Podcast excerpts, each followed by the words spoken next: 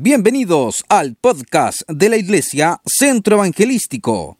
Aquí te compartiremos prédicas, reflexiones, conversaciones, testimonios y entrevistas. Un sonido de bendición para corazones hambrientos. Vamos a continuar con nuestra serie La Resistencia. Codea al de al lado y dile La Resistencia.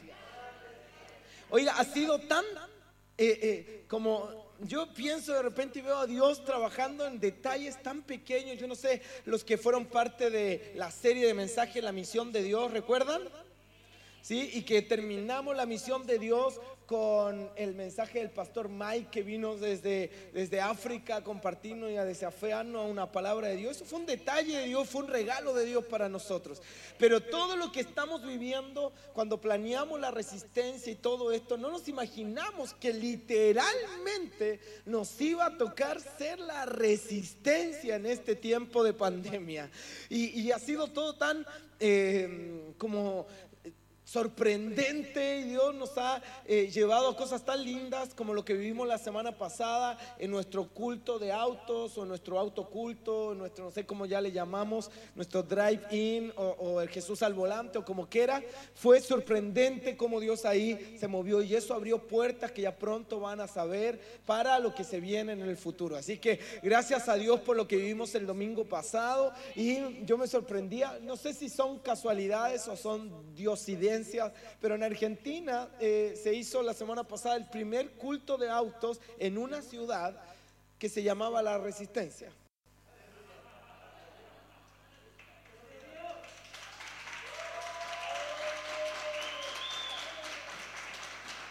Así es que en medio de repente de tanta crítica y tanta cosa que a uno le toca leer, cuando leí esa noticia dije, bueno, al menos Quizá estoy desfasado de territorio y yo debiera ser argentino. En lo petulante digo, ¿no? No, amamos Argentina. Segunda de Reyes, capítulo 6, versículo 23 al 32. Segunda de Reyes, capítulo 6. El título de este mensaje es Prepárate prepárate. Hablamos acerca de la importancia del plan. Luego hablamos acerca del equipo o el equipo soñado. Hoy vamos a hablar de cómo nos preparamos para el plan. Y aquí hay una diferencia, anote esto. No es lo mismo preparar el plan que prepararse para el plan, no te confundas. Preparar el plan es una cosa que no nos corresponde a nosotros.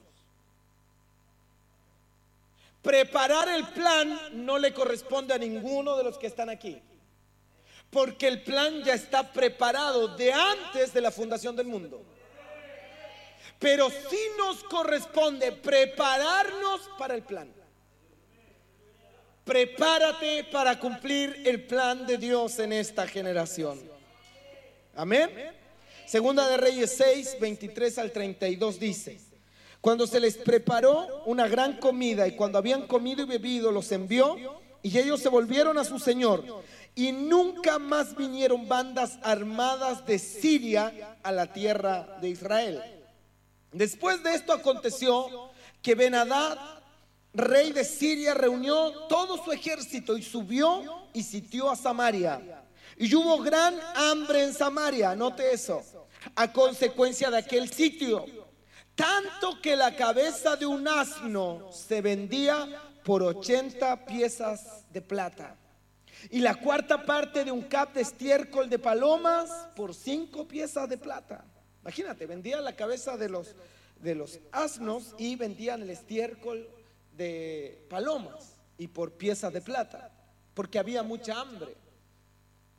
Yo creo que hoy tú recibas esta palabra porque es una palabra profética para lo que nos va a tocar. Tienes que prepararte porque viene hambre. Yo dije, viene hambre. Y dice que pasando el rey de Israel por el muro, una mujer le gritó y le dijo, ¿a quién? ¿A qué le gritó la mujer? ¿Al rey de qué? de Israel. No te confundas, hay dos reyes en esta historia, el rey de Siria y el rey de Israel. Y vamos a hablar acerca del rey de Israel. Y una mujer le grita y le dice, salva rey, Señor mío. Y él dijo, si no te salva Jehová, ¿de dónde te puedo salvar yo? Mira la respuesta del rey. Del granero del lagar. Y le dijo el rey, ¿qué tienes? Ella respondió, esta mujer me dijo, ojo, da acá tu hijo y comámoslo hoy. Imagínate el hambre que había que se estaban comiendo sus hijos. Terrible. Y mañana comeremos el mío. Cocimos pues a mi hijo. No faltará la hermana que diga, es bíblico, pastor, vamos a hacerlo. No, había hambre y esto es en la maldad encarnada. Imagínate al nivel que había llegado esta sociedad. Comimos a mi hijo. El día siguiente yo le dije, da acá a tu hijo y comámoslo. Mas ella ha escondido a su hijo. Cuando el rey oyó las palabras de aquella mujer, rasgó sus vestidos y pasó por el muro y el pueblo vio el silicio que traía interiormente sobre su cuerpo el rey. Y él dijo, así me haga Dios y aún me añada si la cabeza de Eliseo, hijo de Zafat, queda sobre él hoy. ¿Contra quién la agarró el rey? Contra el profeta. Versículo 32. Y Eliseo estaba sentado en su casa y con él estaban sentados los ancianos. Y el rey envió a él un hombre. Mas antes que el mensajero viniese a él, dijo Eliseo a los ancianos, ¿no habéis visto cómo este hijo de homicida envía a cortarme la cabeza? Mirad pues, y cuando viniera el mensajero, cerrad la puerta e impedidle la entrada no se oye tras él el ruido de los pasos de su amo. Aún estaba él hablando con ellos y aquí el mensajero que descendía a él dijo, ciertamente este mal de Jehová viene. ¿Para qué he de esperar más a Jehová? Y vamos al versículo 1 y 2 del capítulo 7. Dijo entonces Eliseo, oíd palabra de Jehová. Así dijo Jehová, mañana a estas horas valdrá el CA de flor de harina un ciclo y dos CA de cebada un ciclo a la puerta de Samaria. Y un príncipe sobre cuyo brazo el rey se apoyaba respondió al varón de Dios y dijo, si Jehová hiciere ahora ventanas en el cielo, ¿sería esto así? Y él dijo, he aquí, tú lo verás con tus ojos, mas no comerás de ello. Voy a tratar de explicarte esta palabra, es un mensaje muy interesante y vamos a ir tratando a fondo acerca de cómo nos preparamos para el plan. A modo de introducción, yo quisiera hoy día que entiendas que Satanás tiene un plan para cada generación. La Biblia dice que el diablo vino a matar, a hurtar y a destruir. ¿Estamos de acuerdo con eso? Es decir, el diablo tiene una misión. ¿Cuál es su misión? matar, hurtar y destruir. Y Él buscará de todas formas matar, hurtar y destruir el propósito de cada generación. Hoy en día esto no es diferente. El enemigo tiene un plan de opresión. Él tiene un plan de destrucción. Él tiene un plan para enfermar tu familia. Él tiene un plan para destruir tu vida. Él tiene un plan para acabar con tu familia, con tu hogar. Ese es el plan que el enemigo tiene. Pero ¿cuántos de ustedes dan gloria a Dios que el plan de Dios es más glorioso para cada uno de nosotros? ¿Cuántos dan gloria a Dios de que aunque el enemigo tiene un plan de destrucción, Dios tiene un plan de vida? Así que si usted está en su casa mirando esta transmisión y el enemigo ha enviado mensajes trayendo intimidación, yo quiero decirte que tienes que afirmar tu corazón, querido amigo, porque el plan que Dios tiene es más glorioso y poderoso para ti y para tus generaciones. Si alguien lo cree, tiene que decir amén. La Biblia dice que el enemigo había sitiado esta ciudad. ¿Qué había hecho el enemigo? La había rodeado. La opresión había aumentado y la necesidad creció. Cuando la presión aumenta, el hambre comienza a tomar posesión de una generación. Y esta generación comenzó a padecer tanta necesidad que comenzó a autodestruirse. Estos comenzaron a comerse unos a otros. Mucha gente no entiende lo que sucede con un drogadicto o con un alcohólico, porque eso es autodestrucción. Y aquí en este pasaje nosotros nos encontramos que ellos estaban comiendo los unos a los otros y eso es exactamente lo que pasa hoy en día. Lo que está pasando hoy en nuestra sociedad debido a la opresión del enemigo, debido al trabajo satánico, es que la gente se está autodestruyendo, se están consumiendo, se están destruyendo a causa de sus vicios, de sus placeres, de su miseria. Mucha gente, como le digo, no entiende lo que le sucede a un drogadicto o a un alcohólico, pero lo que esa persona está haciendo es tratando de autodestruirse tratando de autoconsumirse porque no ama su vida. No ama su vida. Por eso es ridículo decirle a un drogadicto, la droga es mala, porque toda persona sabe que la droga es mala. Es tonto decirle a un alcohólico o a alguien que fuma que deje de consumir cigarro que deje de consumir alcohol. Porque esa persona sabe que el cigarro va a pudrir sus pulmones. Pero lo que esa persona quiere es matarse. Esa persona no quiere la vida. Esa persona no ama la vida. Esa persona lo único que busca es autodestruirse. Y la Biblia dice que el plan del enemigo es ese. Matar, hurtar y destruir. Y los vicios son un suicidio lento. Y la realidad es que si usted quisiera vivir, no se fumaría un cigarro. Si usted quisiera vivir, no mataría sus neuronas fumando marihuana. Si usted quisiera vivir, no usaría drogas. Si usted quisiera vivir, no manejaría, no se pondría atrás un volante si está borracho. Si usted quisiera vivir, no tendría sexo ilícito eh, eh, eh, exponiéndose a contagiarse VIH. Si usted quisiera vivir, usted aprendería a vivir una vida sana, una vida que honre a Dios, porque el que ama la vida la cuida. Pero el enemigo está detrás de cada uno de nosotros trayendo presión. ¿Para qué? Para que nos autoconsumamos. Y mucho de la opresión que nosotros vemos en nuestra sociedad es el plan del diablo tratando de destruir las naciones de la tierra. Está aquí, ¿verdad? ¿Y cuáles son los ataques que el enemigo o contra qué estamos siendo la resistencia? Porque yo no sé si aquí hay gente que diga yo soy parte de la resistencia. Estamos resistiendo la depresión, digan conmigo depresión. Hoy nuestra sociedad está pasando por la depresión. Y quiero decirte algo, la depresión es literalmente voluntaria. Porque cuando usted comienza a deprimirse, usted, atraído por un espíritu, comienza a buscar cosas que le deprimen más. ¿Sí o no?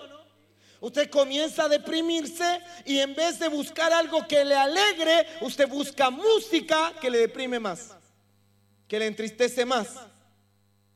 Usted cuando está deprimido no viene a la iglesia a buscar a Dios, a gozarse, a saltar, a cantar.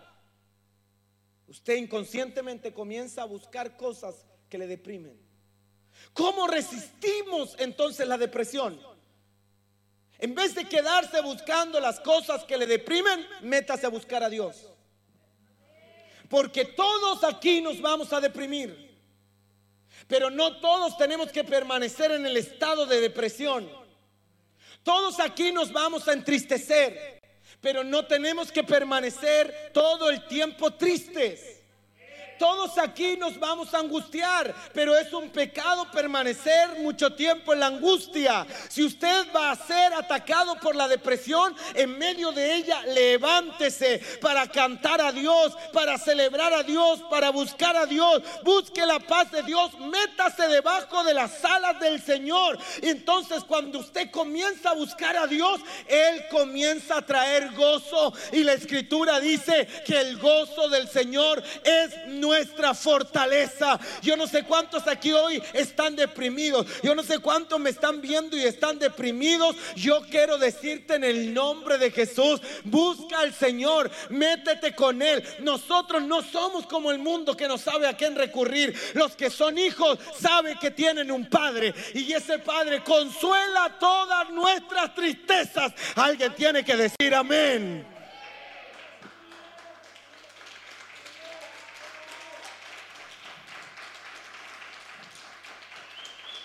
¿O no es el gozo nuestra fortaleza?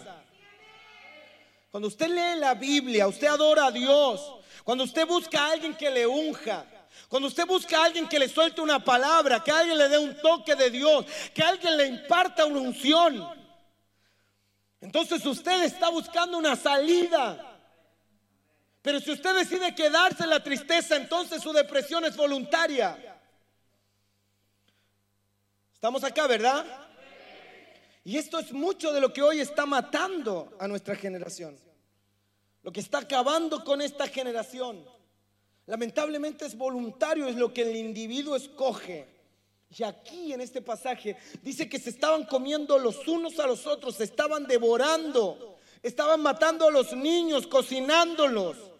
La gente se estaba autodestruyendo, porque exactamente eso es lo que hace el enemigo. Y la Biblia dice que cuando los demonios estaban en posesión del Gadareno, dice la escritura que el Gadareno usaba piedras y toda clase de cosas para dañarse o arañarse la piel, para dañarse el cuerpo. Porque lo que el diablo estaba haciendo en la vida del Gadareno era autodestruirlo. Porque la autodestrucción, la mutilación, es el propósito del enemigo para cada uno de nosotros. Y no solo tienes que dañar tu cuerpo con piedras, quizá te estás dañando la salud no perdonando. Quizá te estás dañando la salud amargándote. Quizá vives enojado o enojada. No mira a nadie, por favor, no quiero problemas matrimoniales. Pero sea el enojo, sea la ira, sea la falta de perdón, sean los vicios, sea el alcohol, sea la droga, el sexo ilícito, lo que sea, te estás autodestruyendo. Y la voluntad de Dios para tu vida es que hoy puedas correr a sus brazos y ser libres de la destrucción que el enemigo planeó en tu contra. Porque aunque él planeó muerte, Dios ha declarado vida para la iglesia. Y no podemos dar lo que no tenemos. Si este mundo se está autodestruyendo, la iglesia es la respuesta a esta sociedad. La iglesia es la sal, la iglesia es la luz, la iglesia es el antídoto para el mundo que está conduciéndose a la muerte. Estamos aquí, ¿verdad? Por eso es que la Biblia dice que estos hábitos nos terminarán matando. Y esto es el mismo diablo tratando de destruirnos. Tienes amistades que no te bendicen, que te alejan del Señor, pero sigues con ellos. Estás en lugares de trabajo que no te convienes, pero sigues trabajando ahí. Estás haciendo cosas que literalmente están matando tu espíritu, pero sigues ahí. Tienes relaciones que matan tu alma, pero sigues haciendo eso. Porque es el mismo diablo y la opresión del enemigo que nos conduce a la autodestrucción, que nos conduce a dañarnos. Ese nunca fue el plan de Dios. Ese es el plan del diablo, destruirte, destruir tu familia. Y cuando el diablo oprime, cuando la gente anda buscando satisfacción, cuando la gente anda buscando satisfacer el hambre que tiene, el vacío que tiene, lo interesante aquí es que dos mujeres comienzan a buscar una respuesta. Ellas no estaban conformes con lo que estaba ocurriendo y llegan a un, a un problema. Quisieron comerse a su hijo. Estas mujeres estaban buscando hacer algo porque no tenían una solución a su problema. Y aquí es donde viene lo importante. Cuando la sociedad tiene un problema que no puede resolver, la sociedad vendrá a la iglesia. Está aquí, ¿verdad? ¿Estamos? Nuestra ciudad tiene un problema y cuando el problema la sociedad no lo puede resolver, la ciudad debería pensar en la iglesia. Yo recuerdo años atrás cuando Tenía 10, 11, 12 años en la iglesia. Recuerdo que los médicos mandaban a los hermanos desahuciados de cáncer a la iglesia. Le decían, ¿sabe qué? Le quedan tres meses de vida, está desahuciado, tiene metástasis en todo el cuerpo, no hay nada que hacer. Y las mujeres llorando le decían, pero doctor, ¿qué podemos hacer? Y le decían, hay una iglesia en 14 Norte, llévelo para allá, porque dicen que oran por los enfermos y los enfermos se sanan. Y vi decenas, centenas de personas llegar en sillas de rueda y pararse. Vi decenas de gente llegar consumida por un cáncer en los huesos, con olor a gradiolo, pero por el poder de Dios se sanaban y Dios hacía milagros ¿Por qué? Porque la iglesia es la respuesta a una sociedad que sufre. Porque la iglesia tiene el mensaje más poderoso de la tierra. ¿Cuál es el mensaje? El mensaje es que Cristo vino, Cristo murió y que Cristo resucitó por los pecadores.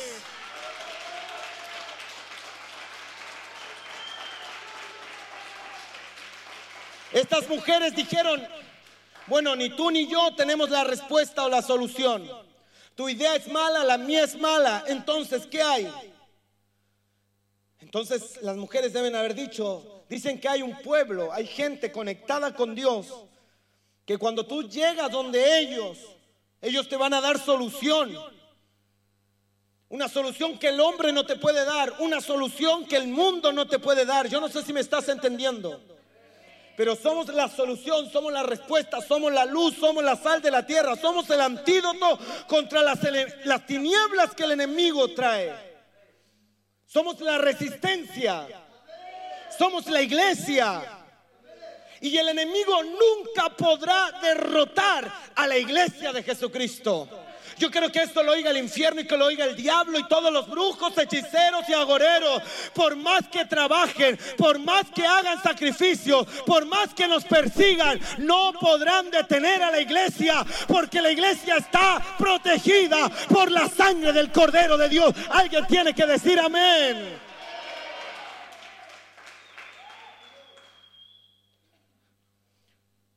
Estas mujeres dijeron, la solución no está en el sociólogo. La solución no está en el político, la solución no está en el psicólogo. Entonces se preguntaron, ¿dónde está la respuesta? La respuesta está en el pueblo de Israel. La respuesta que el mundo necesita es la iglesia de Cristo Jesús. Tiene una respuesta porque la iglesia tiene el poder para cambiar la vida del ser humano no hay una institución gubernamental, no hay institución social, no hay una ONG que pueda hacer lo que la iglesia puede hacer.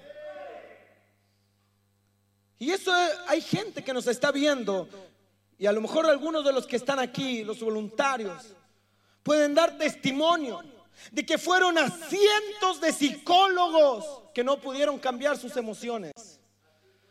Hay gente que ha ido a 35 consejeros matrimoniales y no hubo caso de que el matrimonio funcionara. Hay gente que fue donde 27 médicos tratando de buscar un mejor diagnóstico, pero le fue peor. Gente que tocó todas las puertas, que corrió a todos los lugares, que hasta brujos visitó, a tarotistas, pero iban de mal en peor. Sin embargo, un día llegaron a Cristo Jesús, las cadenas fueron rotas, las enfermedades fueron sanadas, los problemas fueron resueltos, el matrimonio echó para adelante, los hijos cambiaron, la economía se arregló. ¿Por qué? Porque Cristo es el que hace los milagros, lo que el psicólogo no hace. Hay alguien aquí que tiene que decir Lo que el psicólogo no hace, lo que el gobierno no hace, lo que el hombre no pudo hacer, Cristo lo hizo. Y esto mismo fue lo que las mujeres dijeron. Ellos dijeron, vamos a buscar una solución. Pero aquí es donde comienza el lío. Ellos buscaron una solución. Lo que estas mujeres no sabían es que no todos los cristianos son iguales. Diga, ay. ¿Tú sabes que el mundo piensa que todos los caminos conducen a Roma? Y también el mundo piensa que donde quiera que se adore a Dios, allí está Dios. ¿Usted piensa eso? Yo no. ¿Por qué? Porque me encantaría pensar que donde se adora a Dios, donde se invoca a Dios, Dios está ahí. No. Dios tiene requisitos elevados para establecer su morada en un lugar. Que no tienen que ver con ritos, que no tienen que ver con marcas de ropa, que no tienen que ver con atuendos físicos, sino que tienen que ver con requisitos espirituales donde Él decide glorificarse. Y esto es tan fácil. Cuando usted quiere pollo, usted va a pollo chic. Cuando usted quiere hamburguesa, usted va a Burger King. No, a McDonald's. Por eso estamos como estamos. Cuando usted quiere tomarse un buen café, usted va a Starbucks. ¿Sí o no? Cuando usted quiere un jugo rico, usted va a Bogarín. Oigan, esto estoy haciendo, pobre que no me llegue la ofrenda de Bogarina. ¿eh? Cuando usted quiere un buen completo, va a San Martín.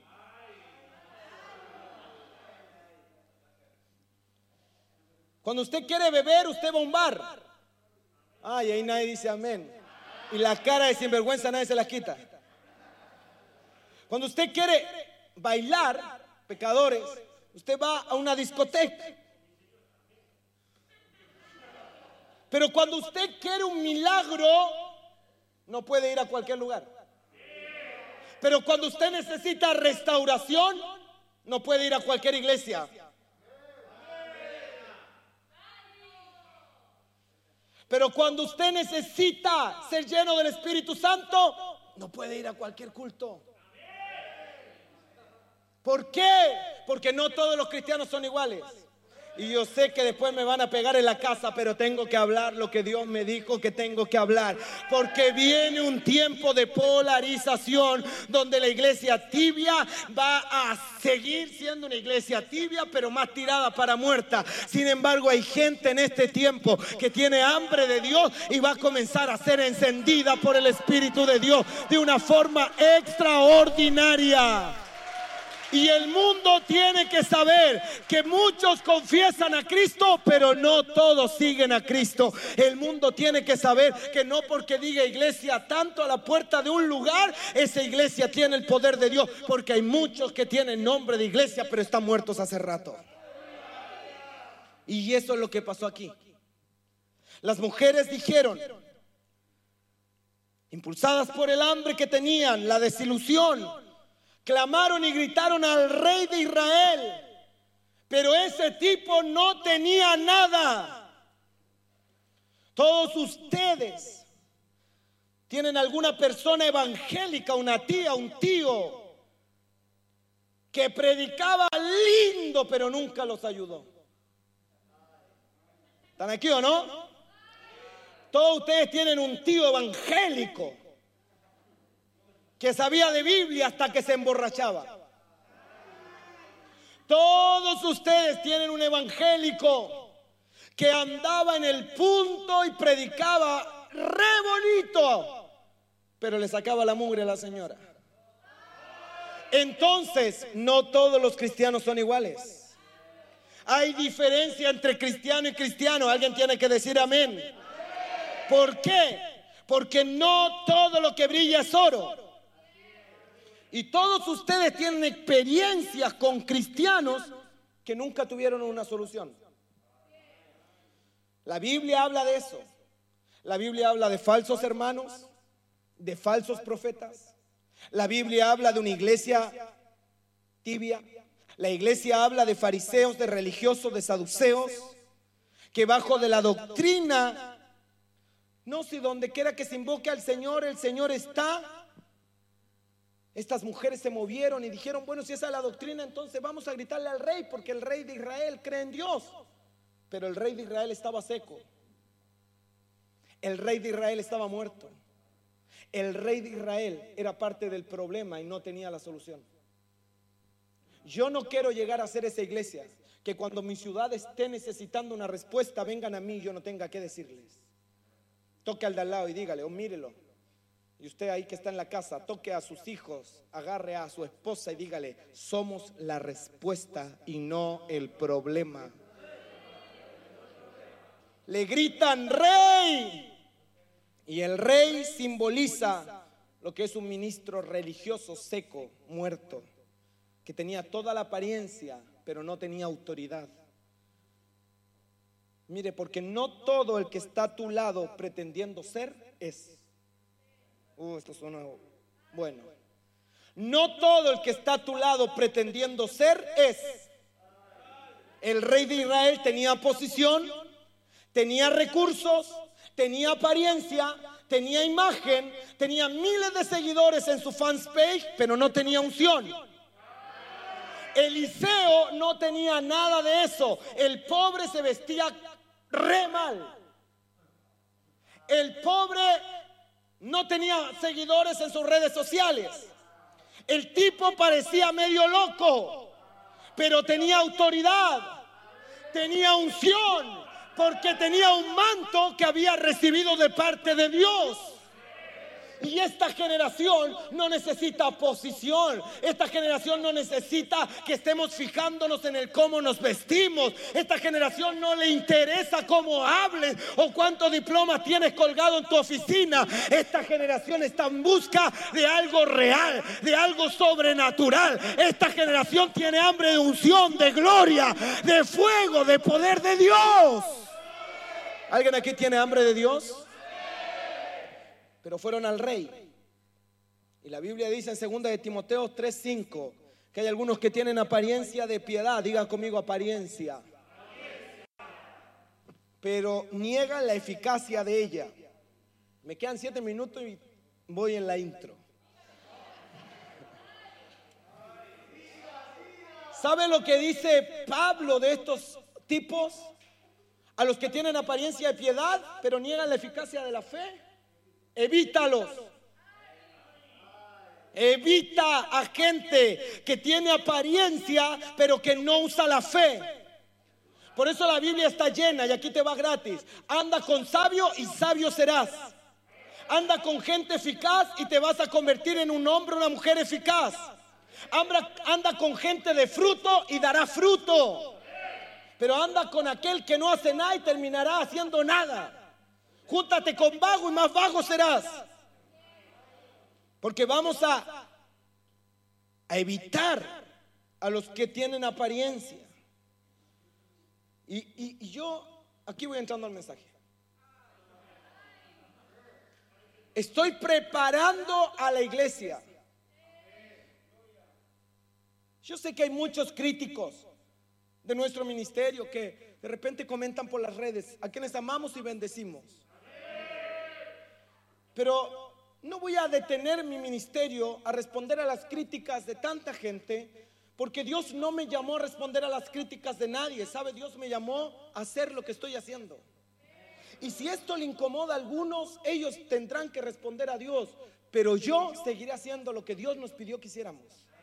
¿Y qué estamos haciendo, pastor? Estamos preparándonos para cumplir el plan que Dios estableció con nosotros en este tiempo. ¿Por qué no hemos cumplido en totalidad el plan? Porque todavía no estamos totalmente terminados para que Dios haga en nosotros lo que ha dicho que ha hecho, lo que ha dicho que hará. Entonces, ¿en qué estamos? Para que usted le pregunten, ¿y en qué están ustedes como iglesia? Preparándonos.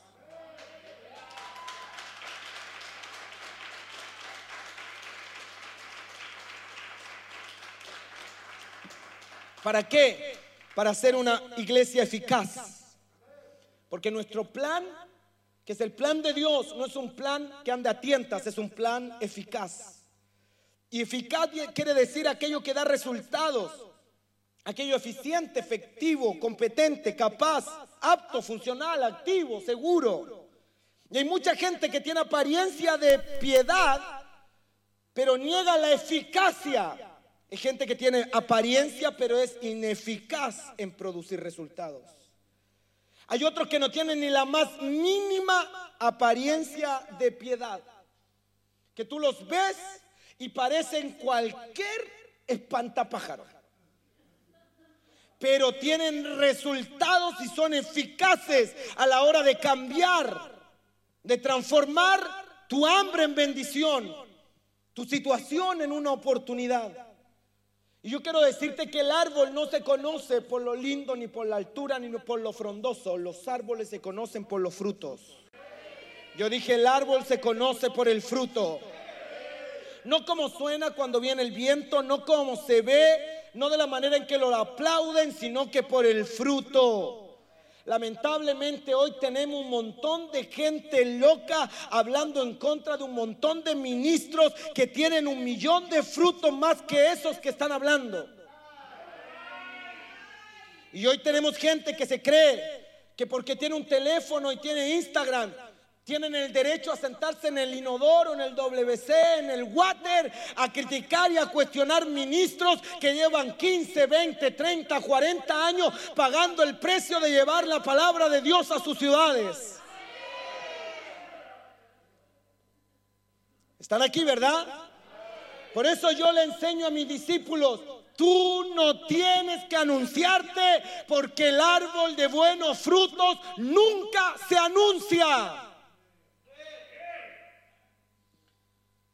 No tienes que promocionarte.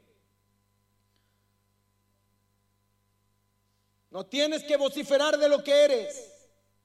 Pero hoy tenemos mucha gente que tiene apariencia, que tiene título, que tiene la estructura, que tiene la posición, pero que no tiene nada. Son los frutos los que respaldan tu vida. El rey tenía posición, el rey tenía nombre, tenía recursos, tenía autoridad, pero no tenía función y no tenía palabra.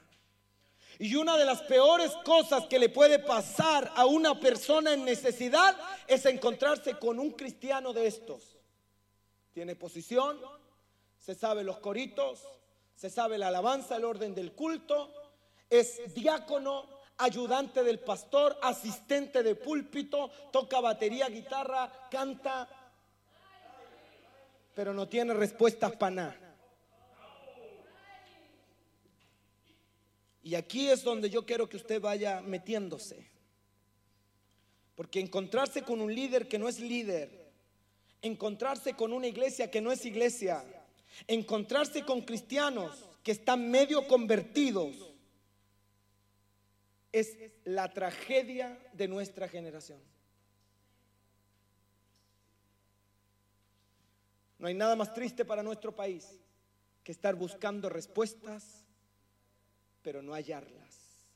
Porque quien debiera tener las respuestas está muerta, está seca. No hay nada peor. Y David Wilkerson lo dijo. Cuando ocurrió el atentado del 11 de septiembre de 2001 de las Torres Gemelas, los templos el próximo domingo, eso fue un miércoles, estaban abarrotados de gente. Y la gente preguntaba, ¿qué pasa, pastor? ¿Qué viene ahora? Le preguntaban a sus ministros, ¿qué es lo que ha de ocurrir? Está la economía cayéndose, estamos asustados, ¿qué viene? Y sabe, los pastores siguieron predicando sus series, siguieron predicando sus planes de predicación, siguieron hablando lo que a nadie le importaba oír. Y hoy día, lamentablemente, seguimos hablando lo que nadie quiere oír, pero no estamos diciendo lo que tenemos que decir a la gente. No estamos entregando una palabra de Dios a la gente. No estamos desafiando a la gente. Hoy escuchar a pastores es como escuchar noticieros. Hoy escuchar a cristianos es como escuchar a la, a la vecina, a la señora del negocio que no conoce a Dios. ¿Por qué? Porque lamentablemente decimos tener a Dios, pero perdimos a Dios de vista. Decimos ser la iglesia, pero dejamos de ser la iglesia. Decimos ser líderes, pero no nos lideramos ni a nosotros mismos. Y hoy es el día de ponernos en la posición correcta porque la iglesia que Dios está levantando para cumplir su plan no puede ser una iglesia medias tintas. Debe ser una iglesia que se preparó para la época y el momento en que Dios nos tiene hoy viviendo. Así que mira al de al lado y dile, prepárate porque nos sirve la posición, dígaselo, nos sirve la posición, nos sirve tener nombre, nos sirven los recursos, necesita autoridad, necesita unción, necesita palabra, necesita gloria.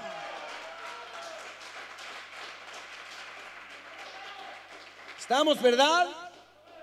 ¿Estamos? Y aquí es donde se comenzó a delinear lo que es un hombre sin tener unción. Y hay iglesias, ministros, cristianos que no pueden dar nada porque no tienen. Mucha religión, mucha liturgia, pero sin unción, sin llamado, sin manto. Hay otros que parecen los locos más grandes del mundo, haciendo cultos en autos, pero que tienen a Dios con ellos. Yo no sé si le vine a hablar a la gente correcta, pero yo creo que Dios aquí tiene gente que para el mundo parece loca, estrafalaria, sin razón, que parece para el mundo fanática, radical, extremista, pero esa gente tiene a Dios con ellos. Yo no sé si le estoy hablando a la gente correcta. No me manden a músicos todavía. Primera de Corintios 9, primera de Crónica 9:13. ¿Cuántos vinieron a oír palabra? ¿Usted está escuchando palabra de Dios? No se vaya de la sintonía. Primera de Crónica 9:13. Primera de Crónica 9:13 dice, hombres muy eficaces en la obra del ministerio en la casa de Dios Diga conmigo, yo necesito ser un hombre o una mujer eficaz en la obra del ministerio en la casa de Dios. Y la eficacia es la característica que todo cristiano necesita demostrar para que realmente podamos ver la obra de Dios en su vida. ¿Está aquí? ¿Y cuál es la eficacia? La eficacia de producir frutos. Hay gente que produce jugo. Necesitamos gente que produzca fruto. ¿Sí o no?